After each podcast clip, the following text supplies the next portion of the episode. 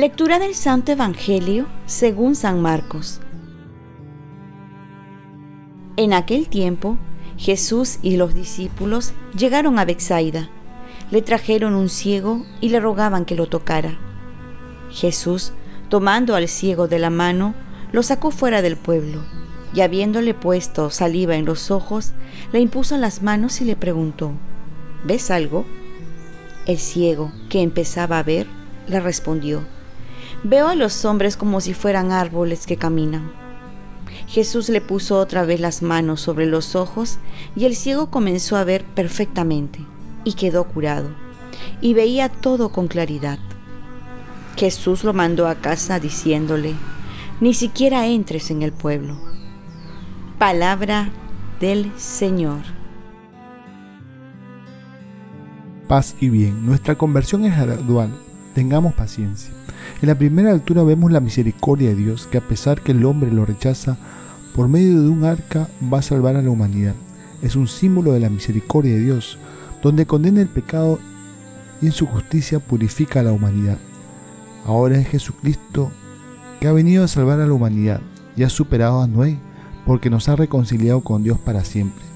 Dios quiere ganarnos no por el castigo, que bien merecido lo tenemos, sino por su misericordia y nos invita a nosotros a dar el paso de la conversión. En el Evangelio nos hace ver a un ciego que refleja al hombre que vive en la oscuridad, que vive en el pecado, y que Jesús se apiada de él, con mucha paciencia lo lleva a un camino pedagógico y gradual para que recupere su vista, es decir, para que pase de la oscuridad a la luz. Esto es la conversión, de manera que también nosotros demos este paso. Es importante el hecho que nos saca fuera del pueblo. Muchas veces es necesario que Jesús nos saque fuera de nuestro ambiente, de nuestro lugar cotidiano, de nuestras amistades familiares y nos lleva al desierto para quedarnos con Él, como suele suceder en los retiros. Y es así que por medio de la imposición de manos y unción que reflejan también los sacramentos, nos lleva a la luz. También podemos decir que Jesús restaura al hombre llevándolo a la luz. Dejémonos convertirnos con la ayuda de Jesús y tengamos la paciencia en nuestro proceso de conversión.